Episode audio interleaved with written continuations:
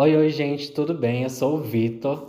Estou responsável hoje por apresentar o DDC no Cast, um tema super importante que a gente trouxe hoje, que é o cinema negro feminino. Mas eu não estou sozinho, estou aqui com a professora Renata Mello.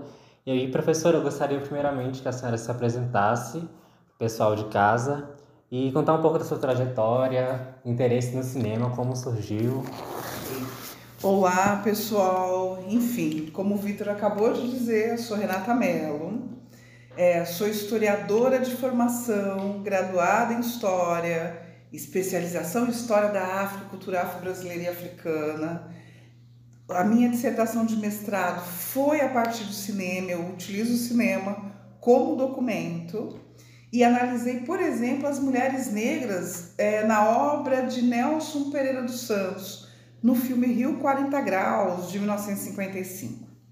Então havia várias análises em cima dessa obra, mas nenhuma trabalhava a perspectiva de gênero e raça, né? E colocando a população negra, especificamente as mulheres negras, na centralidade da análise. Isso foi minha dissertação de mestrado. Já no doutorado, eu ampliei. Eu trouxe, além do cinema, eu trouxe também a literatura.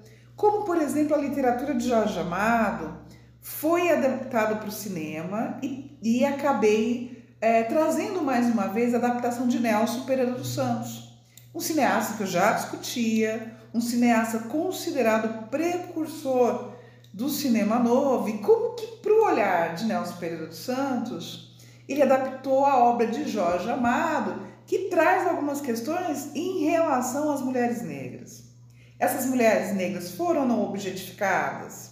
Foram hipersexualizadas, havia ou não alguma hierarquia nas representações em relação às mulheres negras e às mulheres brancas, por exemplo? Como que se dava o contexto dessas mulheres em relação às masculinidades? As masculinidades brancas, hegemônicas, as masculinidades negras.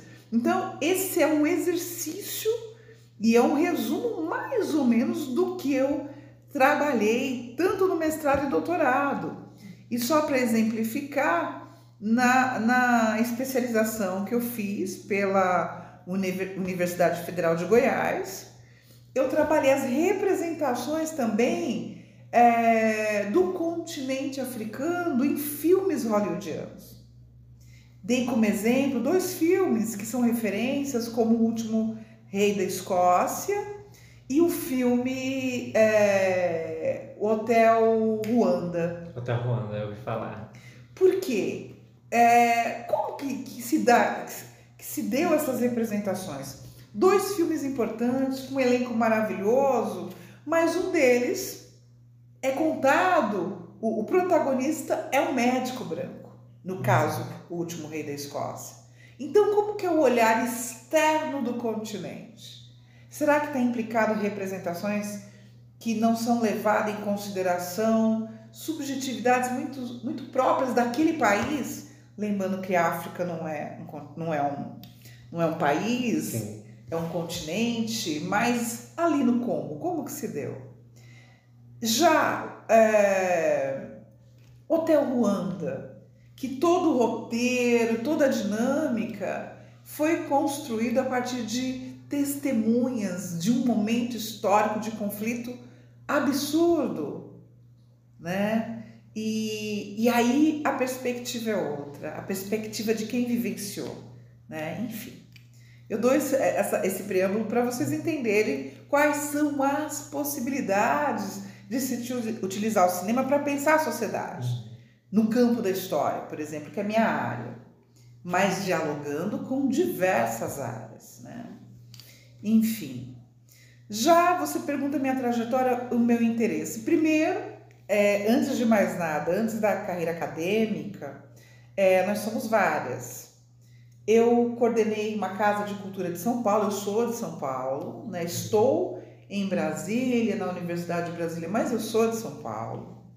Eu fui bancária, eu trabalhei em multinacional e uh, eu fui fazer a graduação, no, teoricamente, num período tardio, porque eu tinha uma outra carreira anterior e desde e sempre naquela experimentação. e estudando, sempre fui muito ligada ao cinema e à literatura. Então, esse foi um dos motivos de escolher o cinema como linguagem e como é, documento de estudo dentro da historiografia. E depois que eu entro, que eu ingresso na universidade, que eu fiz PUC São Paulo, eu também trabalhei com cinema com a minha monografia. Havia uma efervescência na época, década de 90, de, da, de colegas produzindo, por exemplo, na ECA, na USP, na área do cinema. Colegas como o cineasta Jefferson D., com o, o, o, o Dogma Feijoada, que foi um manifesto que ele criou na época um grupo né, de estudantes, de é, é, futuros intelectuais, muitos estão é, na, na, na, área do cinema, outros na música, é, na vida acadêmica, enfim. Todos eles é, é, fazendo essa discussão.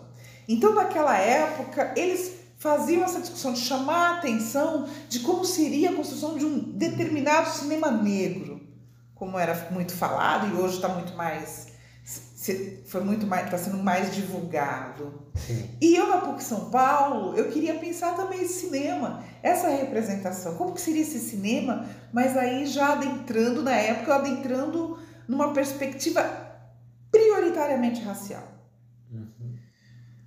depois é, dentro desse processo eu coordenei uma casa de Cultura é a partir da Secretaria Municipal de Cultura. E essa Casa de Cultura que fica no Jabaquara, na época o acervo da memória do viver afro-brasileiro, eu dialogava com a comunidade as diversas linguagens culturais. A música, a capoeira, é, o canto, é, o cinema, o hip hop, as, as, variadas, as variadas linguagens do hip hop. Todo o conjunto cultural, né? Exatamente. E aí me aproximou muito. E ao mesmo tempo eu sempre flertei com as artes, eu sempre gostei de entender o mundo a partir das artes. E aí fui convidada, na ocasião, pelo secretário de Cultura, que foi o Celso Frateschi, ator, teatrólogo, enfim, me convidou para tocar o projeto do Museu Afro Brasil, lá hoje, que foi inaugurado em São Paulo, no Ibirapuera, a partir da coleção de Emanuel Araújo, que infelizmente faleceu não faz muito tempo. E eu ajudei a implementar o museu junto com Emanuel para a gente pensar nas variadas linguagens para contar a história da população negra brasileira a partir de uma perspectiva que não é fincada só na escravidão, né? Quais foram, como que a partir das artes essas representações surgiram? Quais foram os papéis, enfim. Nesse meio tempo eu fui convidada para trabalhar em Brasília, fui convidada para desenvolver um trabalho a partir da perspectiva cultural na Secretaria Especial de Políticas de Promoção da Igualdade Racial, que na ocasião era vinculada à presidência da República. E aí eu fui convidada para trabalhar as políticas públicas a partir do viés é, cultural. Políticas públicas voltadas à população negra brasileira. Então, é, eu trabalhei junto com a ministra Matilde Ribeiro, tive o prazer de trabalhar depois com o ministro Edson Santos, depois com a ministra é, é, Luísa Bairros.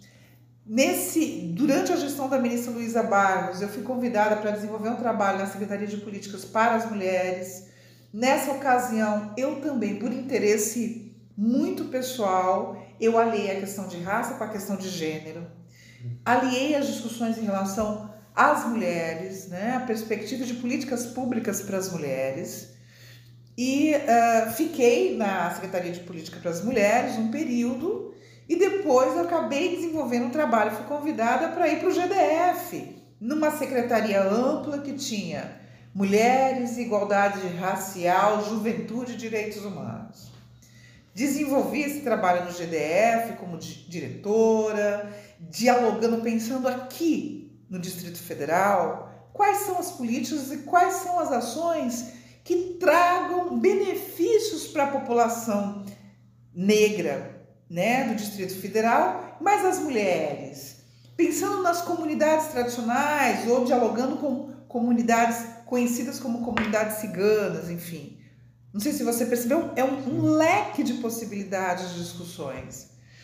E depois eu fui convidada a retornar à, à, então, à então Secretaria de Políticas de Promoção da Igualdade Racial, na gestão da ex-ministra Nilma Lino Gomes, e depois e houve uma junção de variados ministérios que mais uma vez replicava é, direitos humanos, igualdade racial, mulheres e juventude. E nesse meu trabalho, é, eu desenvolvia políticas e pensava em políticas para as comunidades tradicionais, assumindo cargos que pensavam além, é, é, é, além de um território, que a gente tem uma ideia de uma coisa muito pequena, muito restrita, um, re, um recorte desconectado com a realidade e desconectado com as artes, por exemplo, também com as artes. E uh, acabei ficando e depois houve o golpe. Eu ainda fiz o processo de transição, saí, fui desenvolver um trabalho de formação é, com recorte de gênero e raça no Ministério da Saúde, pensando em saúde da população negra, pensando, pensando é, nas pessoas que estão desenvolvendo pesquisas na área, mas como a nossa sociedade ela é calcada num viés colonialista, eurocêntrico, racista e sexista, obviamente os nossos profissionais mesmo que tenham uma baita experiência e competência, eles estão forjados, estão forjados, estão ligados com essa lógica de um racismo estrutural, de um racismo institucional. Nesse meio tempo, é, eu fiz o meu mestrado na Universidade de Brasília, no Departamento de História, é, é, fiz o meu doutorado também na área. E é, eu parei, né, com um golpe e, e com a atual gestão, eu fiquei, eu me dediquei mais à docência superior na Universidade de Brasília, a partir do CEAN, com disciplinas que trabalham esses conceitos como cultura e poder e relações raciais. Hoje desenvolvo um trabalho na Faculdade de Educação também e continuo desenvolvendo um trabalho pelo CEAN e dou uma disciplina de História e Cinema. Por que história e cinema? Eu começo a discutir como que ah, esse conceito de cinema negro, começo a discutir quais eram as representações no Brasil de um cinema com uma chanchada que houve é, dentro da contextualização política, houve várias críticas e como a população negra era representada a partir de atores como Grande Otelo, que tinha um papel interessante, mas como ele era visto? Ele era visto a partir do personagem ou a partir de uma caricatura, ou enfim, que Grande Hotel, o ator Grande Hotel era muito mais que isso. Depois nós entramos no cinema novo, a linguagem do cinema novo, que tem Nelson Pereira dos Santos considerado pai do cinema novo por conta do filme Rio 40 Graus, por quê? Porque ele tinha uma ideia na década de 50 de representar a população negra brasileira, que historicamente era alijada, porque o Brasil tinha um projeto de nação que é, é, flertava com a modernidade. Era um projeto de modernidade. É um projeto de nação que negava os racismos. Era um projeto de nação que, a partir da década de 1930, ele, ele cresce com a ideia ele se desenvolve com a ideia do mito da democracia racial, de que aqui não havia, é, é, não havia é, conflitos, como por exemplo os Estados Unidos e África do Sul. Será? Será que não havia conflitos? Então eu faço nessa disciplina, eu trago reflexões históricas é, é, é, vindas dos movimentos negros, de nossos intelectuais, homens e mulheres negras e uh, faço uma análise com a turma do que se deu no Cinema Novo, o que, que significou de fato um projeto de intelectuais homens e brancos, E depois? Aí eu adentro com todo o processo e nós chegamos no dogma feijoada, provocado pelo Jefferson, pelo cineasta Jefferson D, na época, de chamar a atenção. Mas antes do, do Jefferson D, nós, tínhamos, nós tivemos Zósimo Bulbo, que também foi uma referência como ator e como cineasta. Quais eram as dificuldades? Como se dá, e nós sabemos que o cinema também ainda é uma linguagem artística elitizada. Completamente. Totalmente elitizada. Você há de convir, Vitor. E aí, como que se deu? Quais são os entraves? Como diz Abdias Nascimento, como a gente consegue ou não se aquilombar?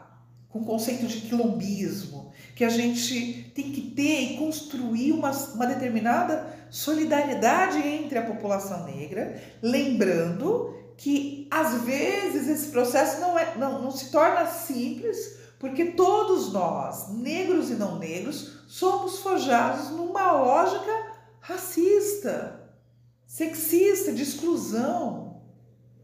Numa lógica, muitas vezes, de colocar uns contra os outros, nós negros, olhando é, numa perspectiva que a referência hegemônica é o branco, normalmente homem branco, heterossexual, heterossexual até que prova o contrário. Na sua pergunta, para me apresentar como eu cheguei no cinema negro numa perspectiva feminista ou de mulheres, é passar e contextualizar, historicizar essa trajetória a partir desses movimentos, como é, é, as nossas cineastas mulheres, jovens, contemporâneas, começam a se representar a partir do conceito, eu, eu empresto a partir de análises de nossas feministas negras, como Lélia Gonzalez, Beatriz Nascimento, mesmo que alguma delas não se nominasse com esse conceito, mas o seu papel político, acadêmico, de produção, casa perfeitamente com, com, com um compromisso de trazer a centralidade do olhar de mulheres e de mulheres negras. Aí eu me apoio, por exemplo, ao conceito o olhar opositor de Bell Hooks, que agora em dezembro é, completa um ano de sua morte, que trouxe é, é, uma contribuição muito grande para pensar por exemplo, o cinema de uma maneira crítica, como, por exemplo, assistir uma obra de Spike Lee e perceber, mesmo que ele tenha um trabalho muito importante com recorte racial, mas ele escorrega num determinado sexismo quando ele filma uma mulher, uma personagem no filme Ela, Ela Quer Tudo, por exemplo, que hoje está na Netflix, um, um um, um remake do filme, mas que a personagem principal negra, que tinha uma sexualidade livre, que era essa ideia, se relacionar com três homens diferentes, com perfis diferentes, para mostrar a liberdade dela, mas no final ele filma um estupro. Ela é estuprada por um dos personagens que ela acreditava estar apaixonada. Isso não foi problematizado. Isso é uma violência em relação às mulheres. Quando, e, Bell Hooks faz uma análise belíssima em relação e coloca o olhar opositor. Quando você está no cinema e vê uma cena de uma mulher vivenciando determinadas violências e você naturaliza. Uma violência muito explícita, né? Exato. Explícita, mas uma lógica de uma sociedade patriarcal, tanto aqui como lá, com os norte-americanos, acaba sendo tendo o aval de licenciamento. Quase que normalizado, né? Exato. E aqui no Brasil, com essas discussões, a partir da provocação de Zósimo Bulbo, de Jefferson Day e o grupo de cineastas da época, nós tivemos várias, e nós temos várias cineastas mulheres produzindo filmes que respeitam subjetividades, que respeitam a não a hierarquia, e eu dou um exemplo de um filme que vem à cabeça, como Café com Canela, de Glenda Nicásio. Que os personagens têm nome e sobrenome, que as personagens têm história, que as personagens não estão subordinadas a um personagem branco, homem ou mulher, salvador. Enfim, traz outras questões, como o afeto, porque historicamente o afeto foi nos negado, o amor foi nos negado. Porque se somos colocados como objetos, como objeto vai ter afeto? Como um objeto é respeitado a sua individualidade? Como um objeto é respeitado o seu pertencimento só, é, por exemplo, o direito de maternar, que é uma pauta importante para as mulheres negras, porque normalmente as mulheres negras estavam cuidando dos filhos das nossas intelectuais brancas, enquanto seus filhos estavam sozinhos em casa, sujeitos a várias situações, né? Enfim. E uh, falar é, no o cinema negro a partir da perspectiva do feminino é algo que é muito importante, porque ainda é, requer investimentos, e nos últimos anos a cultura, o Ministério da da cultura foi é, dizimado como educação, né? E, e, e, qual é o incentivo, editais de incentivo de, do audiovisual. É, outras, outras cineastas, como é, o filme O Dia de Jerusa, ou curta Um Dia com Jerusa, de Viviane Ferreira, que também traz uma outra perspectiva de análise, de subjetividade, coloca na centralidade uma mulher idosa que vive a sua solidão, com uma outra personagem que estava ali para fazer um trabalho, mas descobre afeto e ansiedade de confirmar ou não se ela entrou na Universidade de São Paulo, na USP, como universidade pública, que traz a discussão, a gente pode trazer a discussão de cotas raciais, a importância da política de ações afirmativas para que negros e negras indígenas ingressem na universidade pública. Porque há sim um desnível histórico é, é, é, para que essa população tenha, ocupe os espaços que historicamente foram negados. E isso é um exemplo da análise do filme que eu fiz na minha tese. O próprio Jorge Amado já trazia mesmo que a perspectiva dele era apenas a perspectiva racial e não de gênero, mas já trazia no debate essa inclusão, essa elitização da educação, que negros e negras, sim, historicamente ocuparam espaços da elite, como Machado de Assis, por exemplo, que foi o idealizador da Academia Brasileira de Letras, mas na história ele foi apagado, ele foi branqueado. E lembrando que há, sim, na nossa historiografia, é, exceções. Então, exceções não justificam o mito da democracia racial, como foi dito, e foi lembrado pelos movimentos negros, historicamente. É, não justifica falar que não há racismos porque um ou outro ou outra tiveram notoriedade. Nós poderemos falar que não há racismos quando, por exemplo, na universidade, a nossa bibliografia seja no mínimo paritária ou de pé de igualdade com a bibliografia branca hegemônica, de nossos intelectuais brancos hegemônicos.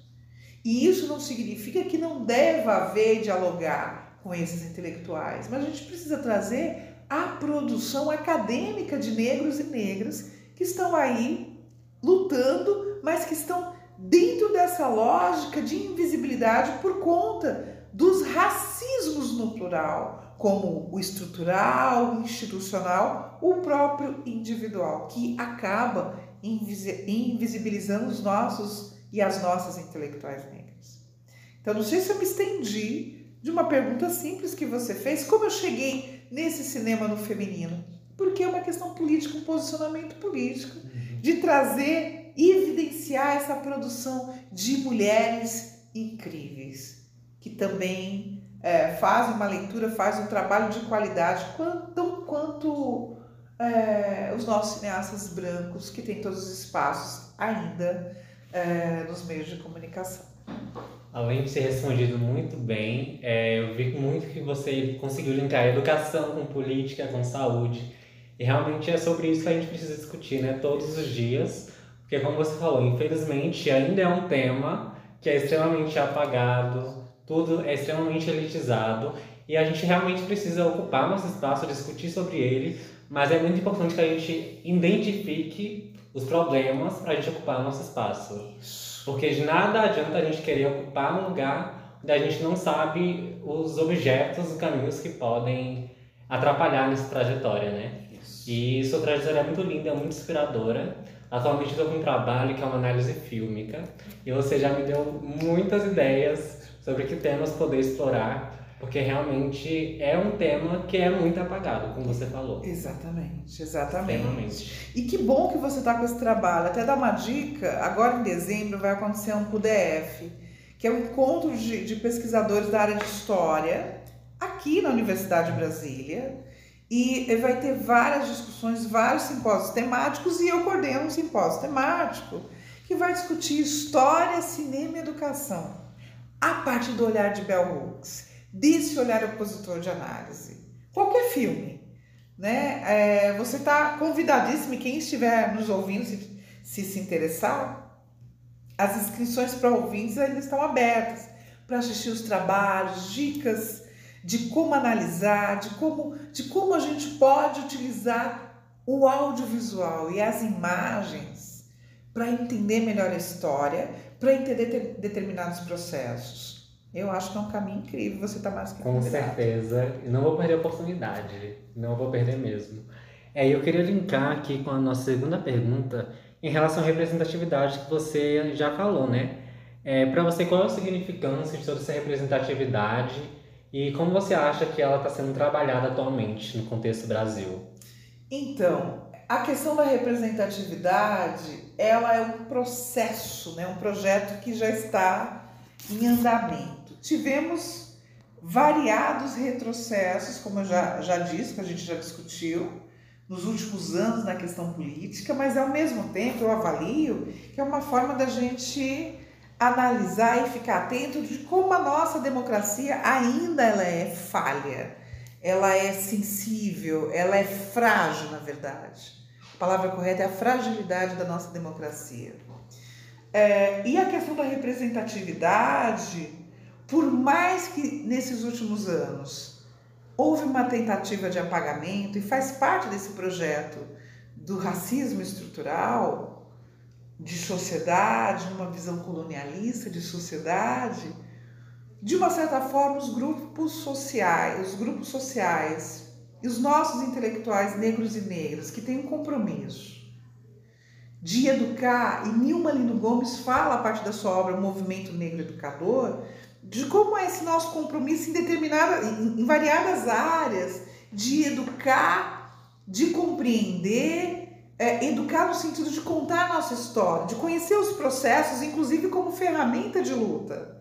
Né? Quando você conhece a sua própria história, fica difícil alguém te dar a volta.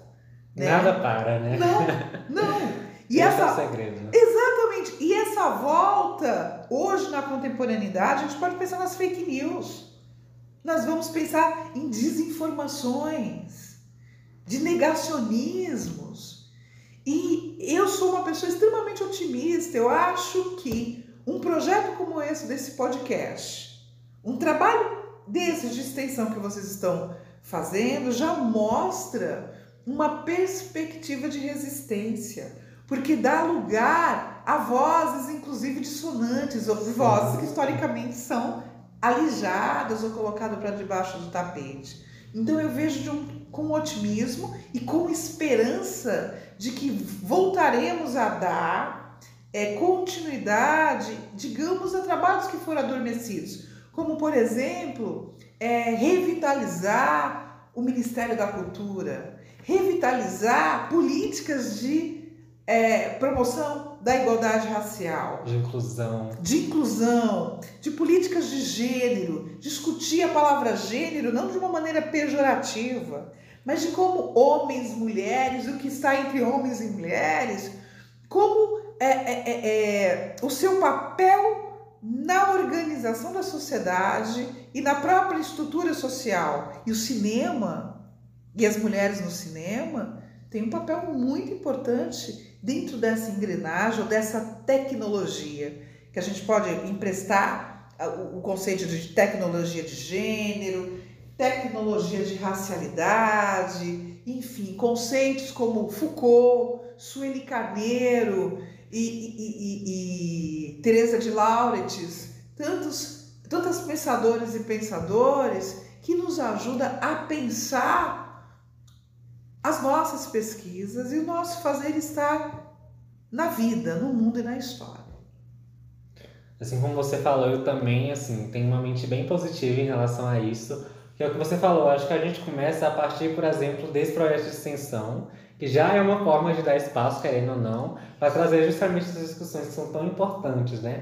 E se a gente continuar propagando isso, trazendo para o meio político, para o meio social, dentro da nossa vivência em si, eu acho que é por aí que a gente começa realmente a discutir e a promover as mudanças, né? Porque um povo que se cala é um povo que não infelizmente não traz mudanças. Exatamente. E muitas vezes os, os povos que se calam, eles são levados e condicionados a se calar. Sim. E a gente precisa falar, opa, não podemos nos calar. E é, quando você tem informação, isso eu acho um papel muito importante da universidade, acho um papel muito importante da políticas de cotas, da políticas de ações afirmativas, de trazer essa sociedade, esse grupo social, negros, negras, indígenas, quilombolas, pessoas que são desassistidas é, é, financeiramente, a ocupar esses espaços, porque suas vivências elas acabam ajudando a mudar, a inovar a compreensão de educação e a compreensão, a compreensão de universidade, que infelizmente, foi construída de uma maneira elitizada, que se distancia de um grupo social que deveria dialogar, de fato. Sim. É um, assim, são pessoas que são tratadas, infelizmente, até mesmo como indigentes, né? Porque não são vistas, não são lembradas, não são valorizadas. Eu fico muito feliz que aqui na universidade tem muitas ações de extensão também, como essa que está tendo agora, que realmente traz essa voz, né? Eu acho que isso é essencial, é muito importante. Eu queria linkar com a terceira pergunta, que é qual fator você acredita ser o maior empecilho para representatividade positiva é, e divulgação do trabalho de mulheres negras no cinema? Quando a gente se fala assim da positividade da representatividade, é justamente sobre questão de estereótipos, né, que você já até falou um pouco. Enfim, qual o empecilho assim que você realmente acha que pode ser o maior atributo para ser realmente uma dificuldade para essa representatividade? Então, Vitor, eu, eu não vou no sentido de maior. Tem um conceito que é interseccionalidade. O conceito de interseccionalidade não há uma hierarquia das dores. Hum. Então, por, por exemplo, a questão de gênero, de raça e classe estão imbricados. A questão geracional está imbricada. É, nós temos vários fatores que dialogam ao mesmo tempo. A questão racial, a exclusão, é, a questão sexista é, da produção, do fazer mesmo cinematográfico e a questão econômica, a oportunidade, porque como nós discutimos logo, já, já falamos logo no início, de como o cinema ainda é caro, elitizado e muitas desistem no meio do caminho. Tem muitos trabalhos interessantes e há várias dificuldades. Quando não temos leis de fomento que abarque esse, é, é, que, que incentive a uma produção inovadora, como foram acontecer nos últimos anos, tem resquícios de uma, de uma iniciativa ou outra, tivemos a pandemia, enfim. Mesmo na pandemia, era um momento de registro desse momento pandêmico que irá se tornar um documento histórico. O cinema, ele é um documento histórico. Então, eu acredito que sejam vários fatores, são todos esses juntos. Todos interligados, de certa forma. Todos, todos, que impede para que haja uma maior visibilidade.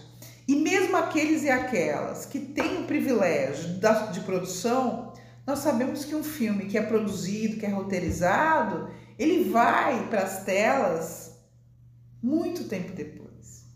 E aí o que acontece? Uma discussão antiga no Brasil, desde o cinema novo, enfim, de como as telas uh, do cinema nacional ainda prioriza o filme principalmente hollywoodiano. E as salas de cinema de filmes nacionais, se não tiver um grande engajamento, os filmes passam pelo cinema e você tira aquele prazer da tela. Se, se tiver a sorte dos streams, tudo bem, mas se não. Por isso que há é, é, iniciativas como da APAN, que é a Associação é, é, de Cinema Negro, enfim, não sei se a sigla é essa exatamente, mas que tem uma plataforma, criaram a plataforma Todisplay, por exemplo. Todisplay passa filmes que uh, pode ser considerado não comerciais, mas de, é, de diretoras e diretores negros e negras indígenas quilombolas. Então, é uma outra possibilidade com preço módico, mas uma outra possibilidade da gente conhecer outros olhares da área Outras perspectivas também. Outras né? perspectivas. Isso é super importante, né? Super. Indiscutível, indiscutível. É, tendo em vista esses empecilhos, é, você pensa assim, se há viés alternativos justamente para driblar esses empecilhos realmente a gente retomar com talvez uma valorização, reconhecimento e possíveis investimentos realmente nessas produções? Sim. Uma das coisas a gente, é, é, é, agora que tem a oportunidade da população, dos movimentos sociais se colocarem, a, a, os, quem é do métier, quem é da área cinematográfica de produção, estudantes, quem está se interessando para o audiovisual, é se organizar politicamente. A gente precisa perceber que a vida é política ou seja, cobrar daqueles e daquelas que nós votamos, é, ajudar a construir editais, tá perto, tá próximo nessa produção, porque nós precisamos de recursos numa sociedade que é de cunho capitalista, não tem como. O sonho precisa se concretizar. Então a gente precisa ocupar determinados espaços para ter uma verdade, um verdadeiro fomento no sentido de uma educação de qualidade para ter uma produção de qualidade. Seminários, festivais, mostras de cinema, para que isso circule, para que haja registro para daqui 30, 20 anos alguém olhar o nosso presente que vai ser o passado, um olhar mais atento de como essa sociedade ela é está sendo constituída. E esse racismo que a gente colocou, essa perspectiva de gênero, que daqui a algum tempo, daqui a alguns anos, as mulheres tenham condições de trazer suas narrativas no mesmo pé de igualdade que os homens. É sobre propagação desse conteúdo, né? Isso. Desses debates e discussões. Isso. E realmente a gente vai chegar lá, a gente já estamos no caminho, né? como a gente já falou.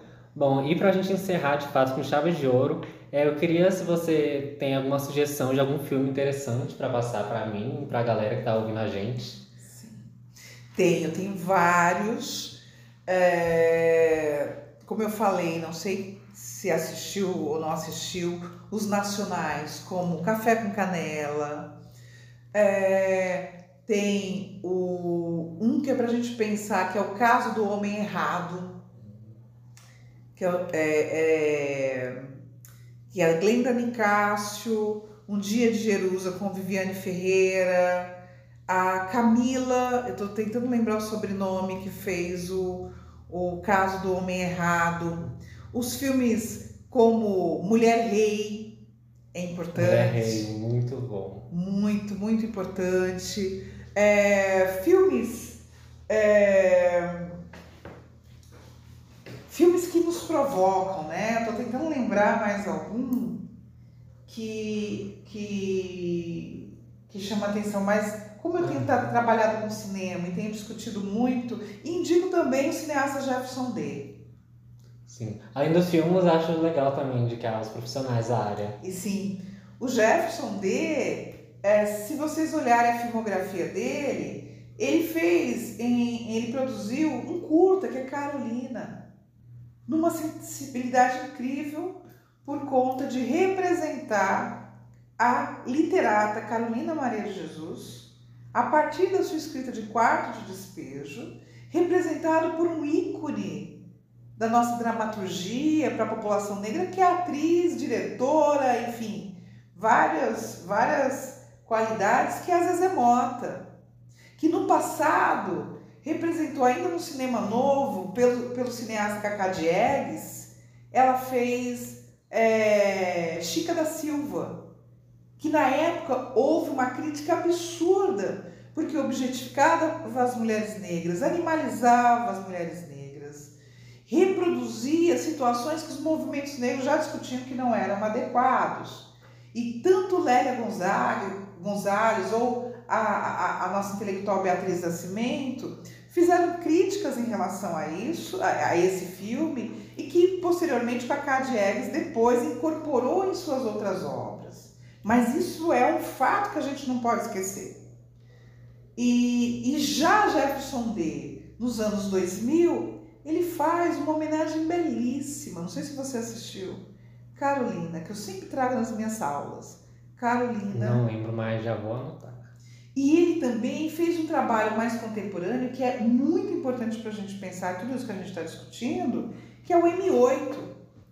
Nascido é, M8 e tem o, o subtítulo, mas que conta a história de um é, estudante negro que passa pelas cotas raciais e vai estudar medicina. E tudo que isso significa dentro dessa lógica do racismo estrutural e ele se depara com corpos negros que não tem nome, que não tem história, que não tem sobrenome, mas normalmente, historicamente, são os corpos negros que são estudados nas universidades ou faculdades de medicina. Isso é para a gente pensar. Com certeza. Eu posso aqui tecer uma lista, mas eu acho que esse já, já dá de bom tamanho para a gente começar. É, professora Renata, eu gostaria mais uma vez de agradecer sua participação. É, edificou bastante, tenho certeza, não só eu, como quem ouviu. É, todos esses relatos, toda a sua trajetória é realmente muito inspiradora. Eu fico feliz que eu já saio aqui com uma perspectiva muito maior para o meu trabalho da análise fílmica. Com certeza eu vou levar tudo que você fala em consideração para realmente analisar as questões, né? não pegar um tema que não seja algo que seja politizado de fato, né? educativo, cultural. Fico muito feliz e muito obrigada pela sua participação. Eu que agradeço o convite e boa sorte no projeto. Obrigada. muito obrigado.